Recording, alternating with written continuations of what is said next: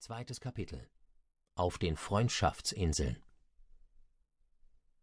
Am 31. März 1777 entdeckten wir bei ungefähr 21 Grad südlicher Breite und 198 Grad östlicher Länge eine unbekannte Insel, deren ihr von Herrn Cook gegebenen Namen ich nicht erfuhr.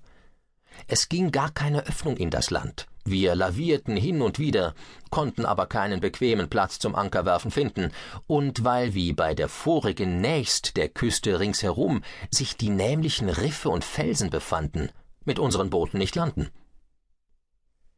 Eine große Anzahl der dortigen wilden Einwohner versammelte sich gleich bei unserer Ankunft an der Küste.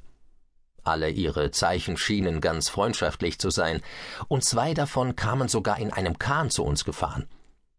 Nach kurzem Widerstände nahmen beide uns Geschenke ab, kamen endlich auch zu uns auf die Schiffe und gaben uns deutlich zu verstehen, dass wir zu ihnen an Land kommen sollten und sie uns alle Freundschaft erweisen wollten. Omai, der ihre Sprache ziemlich verstand, dann beide Herren Leutnants Gore und Burney wollten nachdem sie zu drei Booten die besten Matrosen ausgesucht, nochmals versuchen, ob es nicht möglich sei zu landen. Wir fanden aber dieses Unternehmen wie vorher zu gefährlich.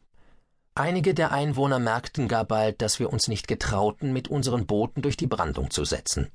Sie kamen daher in ihren Kähnen zu uns gefahren und erboten sich, uns an Bord zu nehmen und an Land zu setzen. Wir hatten schon vorher beobachtet, dass diese Wilden an den Riffen und Felsen mit ihren Kähnen die Schwellung der See abwarten, alsdann ohne Gefahr darüber setzen und in dieser Hinsicht geschicktere Seeleute sind als wir.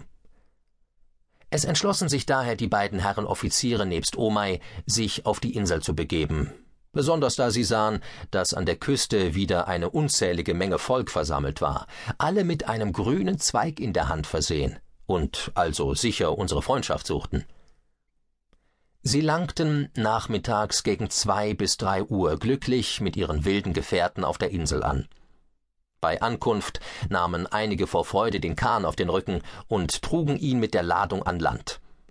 Inzwischen kamen verschiedene Wilde, während wir die Matrosen, unsere beiden Herren Offiziere und Omai hinter den Riffen zurückerwarteten, an unsere Boote geschwommen, brachten uns Kokosnüsse, Plantains, Bananas und Shaddix zu, eine Art Früchte, die außer ihrer Größe den süßen Pomeranzen sehr ähnlich sind.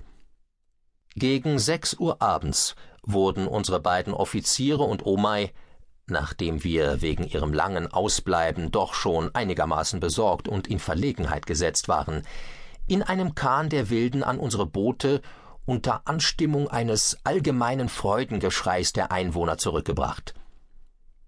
Sie erzählten bei ihrer Zurückkunft, dass es ein sehr geselliges und freundschaftliches Volk sei, und besonders rühmten sie die angenehme Freiheit der Frauenzimmer, welche wohl auch an ihrem so langen Aufenthalte auf der Insel meistens schuld gewesen sein werden.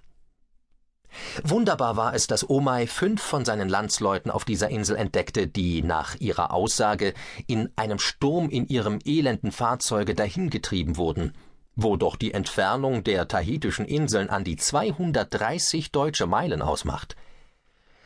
Nach allen Umständen mag die Gegenwart dieser fünf Landsleute des Omai und die guten Kenntnisse, die sie durch diese von uns hatten, uns den freundschaftlichen Empfang dieser Insulaner allein zu Wege gebracht haben. Die Insel selbst ist etwas niedrig, an fruchtbaren Bäumen sehr reich und gleicht von weitem den schönsten Baumgärten. Sie mag ungefähr neun deutsche Meilen im Umfang haben.